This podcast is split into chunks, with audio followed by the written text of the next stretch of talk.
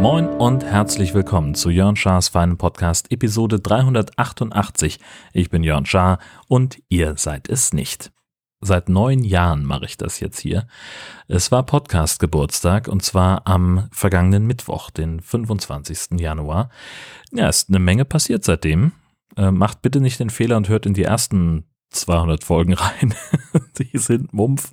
Nein, äh, tatsächlich ist ja jede Folge ein ziemlicher Mumpf. Ich wundere mich immer, warum so viele Leute diesen Podcast so gerne hören. Aber ich freue mich. Ich freue mich sehr, äh, wenn ich in die Statistiken gucke. Das ist was Feines wenn ich das so sehe, ein völlig organisches Wachstum und äh, immer wieder Interaktion über die verschiedensten Themen und Kanäle. Das ist fein, ich mag das. Und ich würde mal sagen, auf die nächsten neun oder so. Mal gucken wie das hier weitergeht.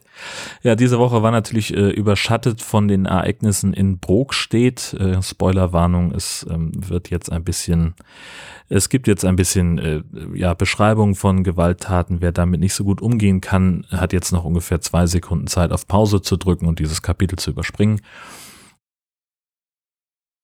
Am vergangenen Mittwoch tatsächlich, ähm, hat ein Mann in einem Regionalexpress von Kiel nach Hamburg wahllos auf Mitreisende eingestochen. Er hat dabei zwei Menschen umgebracht, zwei junge Menschen, 17 und 19, und fünf weitere verletzt, drei davon lebensgefährlich, zwei weitere sehr schwer.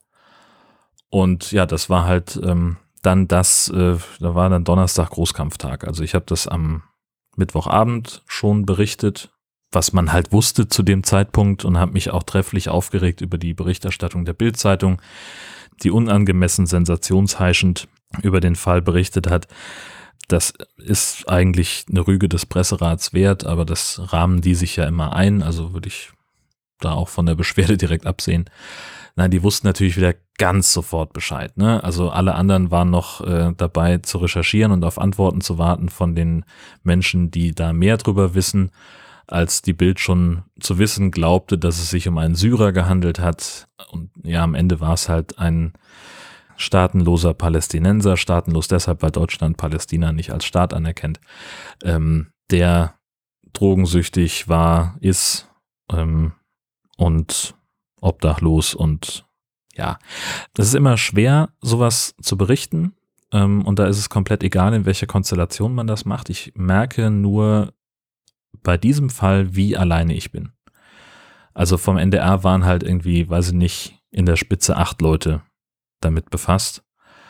Und naja, ich mach's halt alleine. So, das heißt, ähm, ich telefoniere auch hinter den Polizeisprechern und Sprecherinnen her.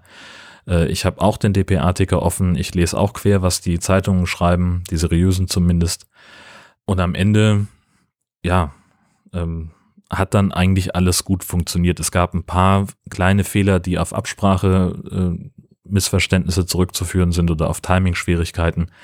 Ähm, das merkt am Ende aber keiner. Das war nicht alles, also ja, das war dann in dem Moment sachlich falsch. Das ist aber alles nicht so sehr von Bedeutung, dass es jetzt irgendwie uns um die Ohren fliegen würde.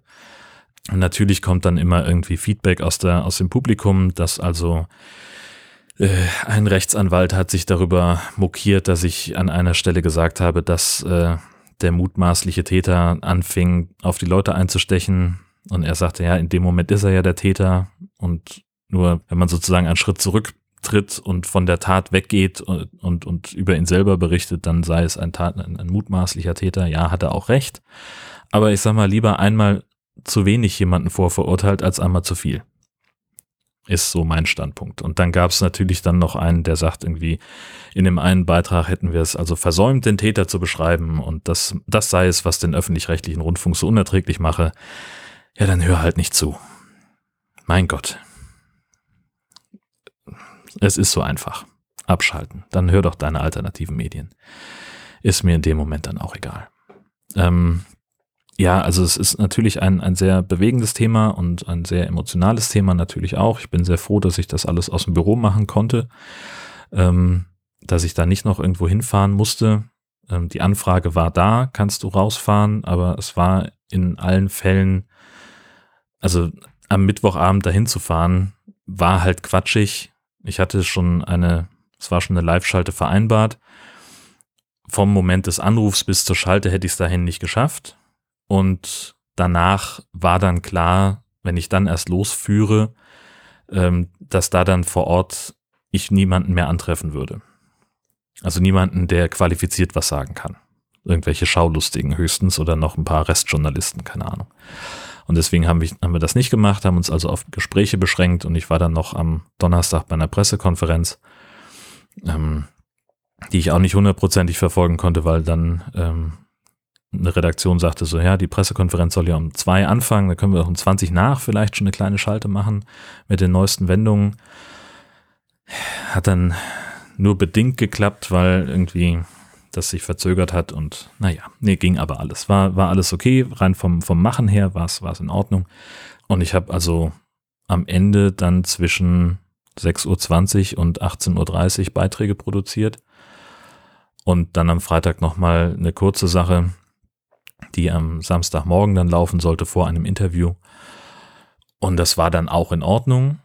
Mm, die Absprachen mit den Kollegen waren gut. Und natürlich passiert dann das, was immer passiert. Irgendjemand ruft dann an und möchte gerne ein Stück mit der Überschrift haben, Spurensuche in Brok steht. Ja, habe ich jetzt halt insofern abgebogen, dass ich halt nicht dahin fahre und im Ort Leute befrage, wie es denen jetzt damit geht, weil halt auch klar ist, dieser Zug, in dem das passiert ist, der hat zwar dann in Brokstedt gehalten und da sind die ganzen Leute aus dem Zug gegangen und da wurde der Mann auch verhaftet und kurz vor dem Bahnhof ist auch die Tat passiert. Aber das hätte auf der ganzen Strecke zwischen Kiel und Hamburg ja an jeder Stelle passieren können. Deswegen ist also der Ort erstmal relativ nebensächlich, eigentlich komplett. Und dann kann man, also, und das werden wir jetzt auch machen, dann eben an die Orte gucken, die relevant sind. Kiel, Hamburg, Neumünster. Das ist im Augenblick so der Plan. Bock habe ich darauf überhaupt nicht, ähm, weil das in meinen Augen publizistisch keinen Mehrwert bringt. Es hilft uns nicht in der Berichterstattung, weil man mit so einem Beitrag, ähm, also gerade wenn er in Brokstedt selber stattfände, ist halt nichts gewonnen. Das ist einfach nur Voyeurismus da irgendwie Pendler anzusprechen, wie geht's Ihnen denn jetzt am Tag nach der Tat? Fahren Sie trotzdem noch bedenkenlos Zug? Was sollen die machen? Ja, natürlich. Ähm, oder halt irgendwie die Bäckerin von gegenüber, die die Einsatzkräfte mit Brötchen und Kaffee versorgt hat, was soll die denn sagen? So, und deswegen gucken wir jetzt halt woanders hin. Ähm, und auch das finde ich mittel angebracht. Ich muss eigentlich nicht den Schulleiter hören von der Schule, auf der die beiden sind, der mir sagt, wie traurig jetzt alle sind an der Schule. Aber andere müssen das offenbar und dann fahre ich halt hin. Und ich gucke dann und auch die, die Frage, ne, der saß also bis kurz vor der Tat noch in Hamburg in U-Haft, ähm, wurde da dann entlassen, das alles so juristisch auch ein bisschen kompliziert ähm, und war dann in Kiel, um seinen Aufenthaltsstatus zu verlängern. Das hat alles nicht funktioniert. Er hätte da irgendwie noch woanders hingemusst, hat er nicht gemacht, ist stattdessen in Zug gestiegen mit dem bekannten Ergebnis. Ich finde, wenn man sowas dann auch nochmal aufdröselt und nochmal erzählt, dann übernimmt man schon so ein bisschen so eine, also dann ist halt, finde ich, die, die Grenze zwischen journalistischer Recherche und Informationspflicht, die wir ja haben, ähm, hin zu einer Interpretation, das könnte dazu geführt haben, was er gemacht hat, hin zu einem Motiv. Die Grenze ist, finde ich, sehr schmal und deswegen bin ich eigentlich jemand, der das gerne weglässt. Aber ja, das ist der andere Punkt, weswegen ich da so alleine bin. Beim NDR konnte ich dann sagen, dann such dir bitte jemand, der das macht. Hier habe ich die Möglichkeit nicht. Ich bin der Landeskorrespondent und ich will nicht sagen, ich habe mich dem zu beugen, was die Redaktion will. Aber ich habe alles versucht, das abzubiegen. Jetzt machen wir es halt. Machen wir es halt in einer, einer abgeschwächten Form. Ja. Was schön war diese Woche, ein kleiner Ausflug. Wir hatten, wir haben es endlich mal wieder geschafft und das ist ja wirklich ein seltenes Geschenk, äh, mal ein gemeinsames freies Wochenende zu haben. Und haben uns also deswegen bei Bekannten in deren ähm, Gästehaus einquartiert. Man kann es nicht anders sagen. Die haben auf ihrem Grundstück so eine kleine, so, so, so ein kleines Häuschen.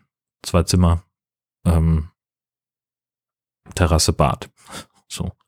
Mit einer kleinen Mini-Küche drin und äh, einfach ganz weit weg, mitten im Nirgendwo. Ähm, wir haben auf dem Weg hin einen Zwischenstopp gemacht in Lübeck, ähm, wirklich auf dem Parkplatz rauf, in die Altstadt rein zu Niederegger, Marzipan kaufen, ähm, weil das gehe schon das Gastini eben sehr gerne ähm, Marzipan essen und haben dann noch mehr durch Zufall rausgefunden, es gibt da einen Andronaco, also einen italienischen Supermarkt in der Stadt. Wie großartig sind wir also da auch noch hingeeiert. Ähm, und äh, das Gastini war hellauf begeistert und jetzt haben wir also vereinbart, dass ich da bei jedem Termin in der Gegend auch noch einen Abstecher zu Andronaco machen muss. Äh, wir haben diverse Kekse und Nudelsorten gekauft und äh, super geil übrigens, Casa Rinaldi Pesto im 500 Gramm Glas. Fantastisch. Vegan und schmeckt wirklich wie selbstgemacht. Es ist eine Sensation. Casa Rinaldi großartig.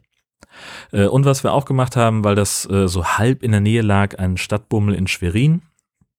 Ähm, ja, einfach ein bisschen durch die Gegend gelaufen und ein Selfie vorm Schloss gemacht und eine Runde durch die Altstadt gedreht. Und dann haben wir in der Vegan Bar gegessen. Äh, die Vegan Bar oder Vegan Bar, keine Ahnung, ist eine Art Außenstelle eines asiatischen Restaurants in der Innenstadt von Schwerin. Also so sehr Außenstädte, die haben keine eigene Toilette. Wenn du da sitzt und willst aufs Klo, dann musst du halt in das Haupthaus gehen, das ist zwei Häuser weiter, und kannst da dann in den Keller. Ähm, ja, die Vegan Bar, die haben halt eine unglaublich große Karte mit lauter veganen asiatischen Sachen, teilweise auch mit äh, ja, Fleischersatzprodukten. Und zwar sensationell lecker, ganz, ganz großartig. Ähm, und dafür relativ unscheinbar. Also wir haben es halt fast übersehen. Ähm, war gut kann ich nur dringend empfehlen, ähm, da mal hinzugehen. Ansonsten habe ich jetzt beschlossen, ich will langsam mal Schluss machen mit Twitter.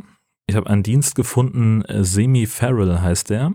Ähm, der ist dafür da, alte Tweets zu löschen. Man kann aber einige explizit ausschließen. Zum Beispiel solche, die viele Likes oder Retweets bekommen haben, inklusive der Tweets in einem Thread, wenn einer der Tweets aus diesem äh, Thread die Kriterien trifft. Also wenn ich jetzt irgendwie so einen 20 Tweet langen äh, Thread schreibe, äh, warum ich die Berichterstattung der Bildzeitung über Brokstedt irgendwie schwierig fand und einer davon in der Mitte hat eben überschreitet diese Grenze, dann wird der ganze Thread erhalten. Das finde ich also schon mal sehr gut. Ich finde auch gut, dass äh, die antifaschistisch sind. Das heißt, die haben eine eigene Blockliste und verfolgen bekannt rechte Accounts. Wenn die äh, den Dienst nutzen wollen, dann nehmen sie die Anfrage gar nicht erst an. Und man kann den auch so einstellen, dass Likes und Retweets nach einer Weile zurückgenommen werden und sogar Direktnachrichten löschen lassen. Das also erstmal so als Beschreibung von diesem Dienst, semiferal.com. Ist natürlich wieder einer dieser Dienste, dem man Vollzugriff auf den eigenen Account gibt. Da muss man also immer so ein bisschen gucken, finde ich. Aber ähm, in dem Zusammenhang reicht's. Und jetzt im ersten Schritt werde ich erstmal alles weglöschen, was älter ist als 100 Tage und weniger als 20 Likes oder Retweets hat. Das läuft jetzt gerade in täglichen Häppchen zu ungefähr 1000 Tweets. Aber ich habe keine Ahnung, wo das, wo der Gerät anfängt. Also ganz hinten bei den frühen Werken jedenfalls nicht. Und ich merke auch zügig, dass es nichts, was von heute auf morgen alles löscht. Das ist also eher ein langfristigerer Ansatz als erwartet. Ähm, aber insgesamt werde ich dann an einem bestimmten Punkt irgendwann nochmal drüber gehen und die Werte anpassen ob die Zahl von Likes und Retweets ähm, angemessen ist, denn das Ziel ist eigentlich, dass so ein bisschen ausgewählter alter Scheiß stehen bleibt. Dazu dann ein angehefteter Tweet, der erklärt, was jetzt auf meinem Profil los ist, nämlich nix. Und dass ich jetzt dann nur noch bei Mastodon bin. Ich habe inzwischen auch Twitter vom Handy gelöscht. Das fühlt sich unterwegs wahnsinnig komisch an. Also jetzt das Wochenende ganz ohne Twitter, nur mit Mastodon war schon auch so ein bisschen, dass ich so dachte, okay, mir fehlt dann doch ein bisschen was. Ähm, aber ging, natürlich ging's, weil ist ja nur ein Social Network. Ich meine, hallo. Ähm, der nächste Schritt ist dann am Desktop ausloggen, Schloss dran machen und dann bleibt der Account bestehen. Da schreibe ich dann mal alle halbe Jahre was, damit da irgendwie so die Grundaktivität drin ist. Und das war's dann auch. Kann man, glaube ich, auch irgendwie automatisieren. Mal gucken. Und dann ist diese Social Media Ära auch mal vorbei. Allerdings muss man auch sagen, bei Twitter war ich in, in Jahren fast so lange, wie ich zur Schule gegangen bin. Im Sommer werden es 14 Jahre. Das ist tatsächlich die Zeit, die ich auf der Schule verbracht habe. Mhm. Kann man sich auch mal auf der Zunge zergehen lassen. Äh, apropos alter Kram, ich habe gelernt, ähm, dass auch Mastodon es ganz gut findet, wenn man äh, alte Sachen löscht. Ähm, das mache ich jetzt auch. Die meisten meiner Tröts beim Mastodon werden nach zwei Monaten automatisch gelöscht. Die braucht man nämlich eigentlich nicht mehr. So schone ich die Server meiner Instanz, weil dann ja offenbar, äh, dann ist ja weniger Datenmüll da, der irgendwie mitverwaltet werden muss. Das heißt, in einer idealen Welt so schreibt es auch jemand bei Mastodon, ähm, wird die Instanz dadurch ein bisschen schneller ähm, und hat weniger äh, Speicherplatzbedarf. So, und auch hier Ausnahmen habe ich gesetzt für Tröts mit besonders viel Interaktion, weil die sind ja schön. Können wir ja behalten. Äh, dann haben wir einen äh, ganz kleinen ich will es gar nicht Hack nennen, aber wir haben was für den Beamer gebaut. Wir, ich hatte ja erzählt, ne, mit der Soundbar, das war so ein bisschen problematisch, dass wir da ein bisschen schöneren Ton haben wollen. Was wir aber auch hatten bisher ist, ähm, Beamer und Blu-ray-Player sind halt immer entweder im Weg und müssen dann wieder ausgepackt und quer durchs Haus getragen werden. Ne? Der, der Blu-ray-Player, der zieht dann regelmäßig hier in, in mein Podcastzimmer ein, weil hier auch der Fernseher steht. Der Beamer ist dann immer irgendwo wieder verpackt in der Tasche und so trägt man das ständig durch die Gegend. Deswegen haben wir jetzt gesagt, wir wollen irgendeine Lösung haben, wie wir das alles an einem Platz haben und behalten können. Wir haben uns deswegen also für ein kleines, äh, eine kleine Art wie so ein Beistelltisch entschieden von Ikea mit Rollen dran, äh, haben innen soweit ähm, die Kabel verlegt, noch nicht alles so hundertprozentig, weil es dann noch äh, eine Änderung geben wird, die an dieser Stelle hier aber jetzt gar nicht wahnsinnig relevant ist. Und am Ende läuft dann ein Stromkabel aus dem Schrank zur Steckdose, nur noch einstecken, fertig. Und dann steht der Beamer oben drauf. Unten drunter ist ein eigenes Fach für den Player und für die Fernbedienung. Und dann lege ich äh, die, die Kabel nach unten ins offene Fach. Da ist eine Steckerleiste angeschraubt. Und ein langes Cinch-Kabel geht zur Soundbar, die dann unter der Leinwand liegen wird. Der erste Test war halt so, dass wir gesagt haben, Soundbar liegt am Beamer und dann sitzen wir jetzt aber nicht alle hinter dem Beamer, sondern auch mal so ein bisschen seitlich versetzt und ist der Ton dann doch nicht so gut. Deswegen haben wir gesagt, wir legen die unter, dem, unter die Leinwand.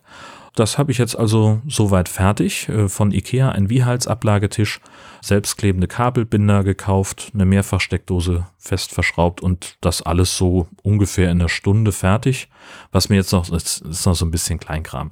Ich will noch einen Haken haben, wo ich das Stromkabel aufrollen kann und ich möchte dann doch noch eine bessere Ablagemöglichkeit für die Fernbedienung. Das sieht auch irgendwie äh, ein bisschen ödelig aus, wenn die mit dem Player in einer äh, in einem Fach liegen. Das ist jetzt im Augenblick noch das. Fotos gibt's auch schon im Blog, wenn ihr euch das mal angucken wollt, zur Inspiration, dann nur zu. So, dann sind wir jetzt ja fast einen Monat nach Start des Podjournals, da wollte ich auch noch kurz drüber sprechen. Das hat einen wirklich guten Start hingelegt, dafür, dass ich es gar nicht so wahnsinnig breit beworben ist. Halt so ein bisschen im Fediverse und ein bisschen bei Twitter, aber sonst nicht so viel. 600 Downloads und 350 eindeutige Hörer nach einer Woche finde ich schon mal ganz gut. Ich kann jetzt schon mal sagen, dass es knapp über 900 Downloads gab im Januar und die, das Statistiktool äh, dem Ganzen rund 500 eindeutige Hörer zuordnen konnte. Das ist erstmal ein wirklich guter Start. Das Feedback ist auch sehr gut, durchgehend positiv. Bin ich auch sehr mit zufrieden. Also das scheint ganz gut gestartet zu sein. Damit bin ich wirklich zufrieden. Und die nächste Folge erscheint ja dann planmäßig am 1. Februar. Die Themenliste ist lang, da werde ich mich gleich schon mal dran setzen und die so ein bisschen zusammenstreichen und einen Text schreiben. Das äh, gefällt mir auch alles sehr, sehr gut. Und abgesehen davon bin ich der Meinung, dass Christian Lindner als Bundesfinanzminister zurücktreten sollte. Bis das passiert oder bis eine neue Folge erscheint von Jörn Schaas feinem Podcast, alles Gute.